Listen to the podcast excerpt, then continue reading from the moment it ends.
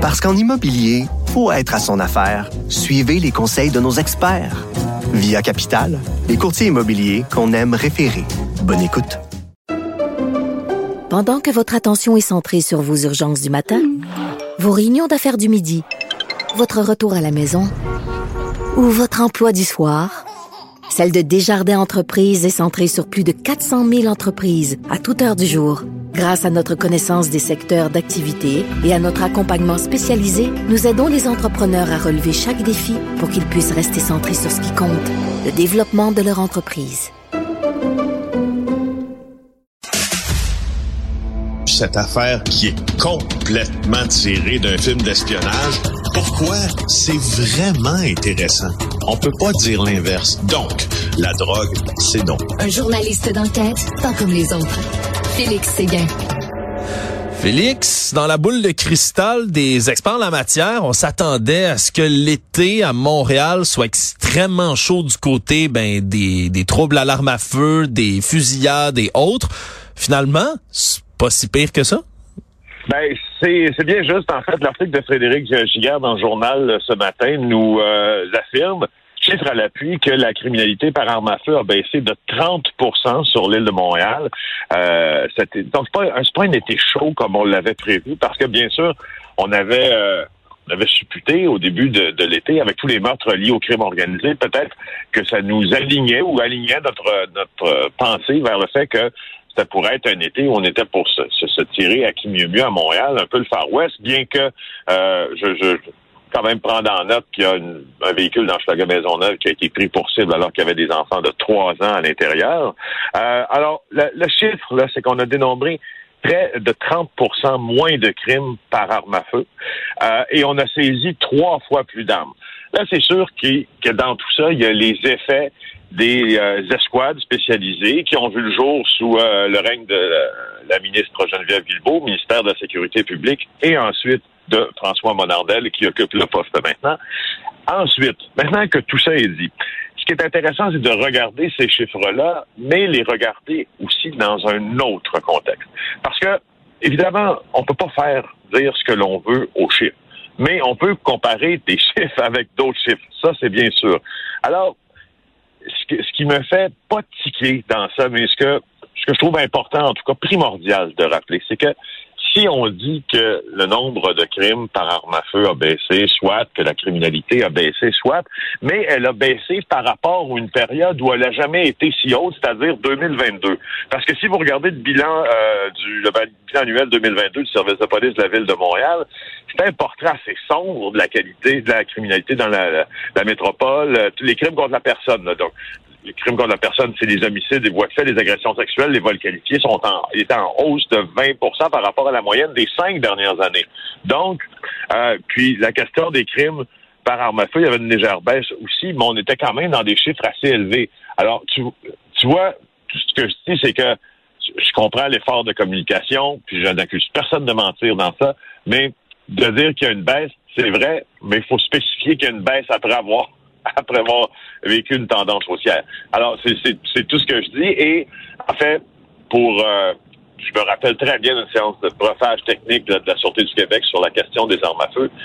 Oublie pas une chose, c'est pas tant le nombre de crimes parfois qui est préoccupant, c'est la manière dont ils sont perpétrés. Oui. Euh, et, et, et, ceux qui sont perpétrés justement en plein jour, devant des parcs, garderies, dans des lieux achalandés, des lieux touristiques. C'est ça qui préoccupe un peu et c'est ça qui préoccupe toujours. Alors maintenant que maintenant que ça est dit, euh, on, a quand même un été du point de vue du crime organisé quand même assez chaud.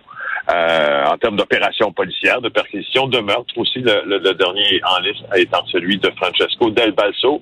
Alors, je, je voulais te brosser un peu ce portrait-là avec des chiffres, euh, ces mêmes chiffres, mais les mettre en perspective avec d'autres. Oui, ouais, ben c'est toujours, toujours important de le faire, mais surtout que c'est pas, comme tu le dis, c'est pas nécessairement parce qu'en ce moment, par exemple, ben ça va un peu mieux cet été que les problèmes sont endigués. Là, on, on a encore ben, beaucoup de trafic d'armes à feu qui passe par la frontière. On avait eu toutes sortes de perquisitions. On avait annoncé les armes qui avaient été perquisitionnées là depuis le début de l'année. Ça, ça, ça, aussi, on dirait que ça fait un bout qu'on n'a pas de, on n'a pas de nouvelles ben sur ce ben, Écoute, en terminant, tu mets le doigt dessus. Euh, je, je, c'était, c'était ma conclusion. Euh, on, attend toujours, et puis ça, c'est pas faute là, d'intérêt puis de, d'ardeur que mettent les escouades spécialisées, les escouades policières dans, le dossier des armes à feu, mais on attend toujours cette méga opération là, qui est dans les cartons où on va aller remonter les réseaux qui passent des armes à feu du nord de l'État de New York à la région de Montréal, notamment par le territoire Mohawk d'Aquasasne. Euh, c'est très, très, très clair que le bassin d'armes à feu qui arrive à Montréal vient des États-Unis. Et évidemment, ces opérations-là, ça se prépare, mais on est toujours en attente de cette fameuse opération qui va, c'est couper en tout cas, en partie, en tout ou en partie, pour un temps euh, indéterminé, peut-être court ou long, euh, le pipeline qui amène les armes euh, au, à Montréal, surtout parce que y en a, par rapport à ce qu'on a saisi par rapport à ce qui existe, c'est infime comme quantité, bien oh, sûr. C'est important de le rappeler. Félix Séguin, merci. Plaisir, au revoir. Avant qu'on se laisse, euh, quand même une, une grosse nouvelle qui vient de survenir il y a à peine quelques dizaines de minutes de ça.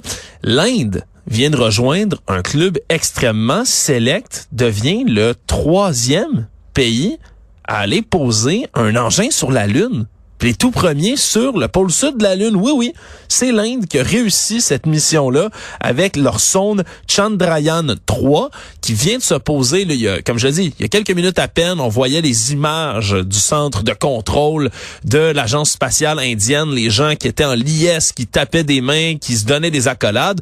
Puis c'est vrai que c'est une grande nouvelle, surtout quelques jours, un peu ironique, après que les Russes, eux, aient échoué d'aller mettre une sonde presque au même endroit, justement sur le pôle sud de la Lune la leur s'est complètement écrasée.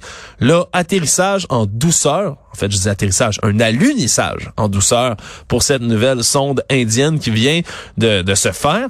C'est honnêtement le plus, plus on en apprend sur ce dossier-là, plus c'est spécial parce que ça a coûté une somme assez modique, je demande gros guillemets, pour mener à bien cette mission-là. 74,6 millions de dollars pour, pour des subventions, mettons, qu'on donne ici au Québec, par exemple, à l'échelle provinciale, des fois, pour des petits projets routiers et autres, avec 74 millions pour amener une sonde sur la Lune, on dirait que c'est pas beaucoup, là. On dirait que c'est pas beaucoup. Puis c'est pas beaucoup par rapport aux autres programmes, là. Si on compare, par exemple, avec Apollo, des grands programmes, c'est la moitié du prix. Puis ce qu'on explique, c'est que ce qui est intéressant, c'est que d'un côté, on a vraiment beaucoup d'expertise en Inde, en aérospatial comme ça, des technologies spatiales, des ingénieurs qui travaillent aussi ben, à moindre coût. Ils travaillent pour moins cher un peu que dans d'autres pays. Donc, ça permet d'économiser comme ça en main-d'œuvre. Je dis pas que c'est nécessairement bien, mais ça vient contribuer au prix. Puis, on a dû innover aussi, tu sais, pas faire de l'économie de bout de chandelle, mais devoir composer avec un budget qui est tellement moindre, par exemple, que ce que les Américains ou les Russes peuvent mettre dans leur programme spatial, mais qu'on on a économisé à des endroits, on a dû faire, par exemple, plusieurs circonférences autour de la Terre pour être capable de lancer la fusée aussi rapidement, avec une bonne vélocité jusqu'à la Lune. Bref, c'est intéressant de voir qu'il y a des pays qui continuent à innover dans la conquête spatiale. Jean-François Roy est à la console à la réalisation de cette émission. Sybelle Olivier à la recherche. Je vous leur dis merci et je vous dis merci d'avoir été là. On se retrouve dans le prochain épisode.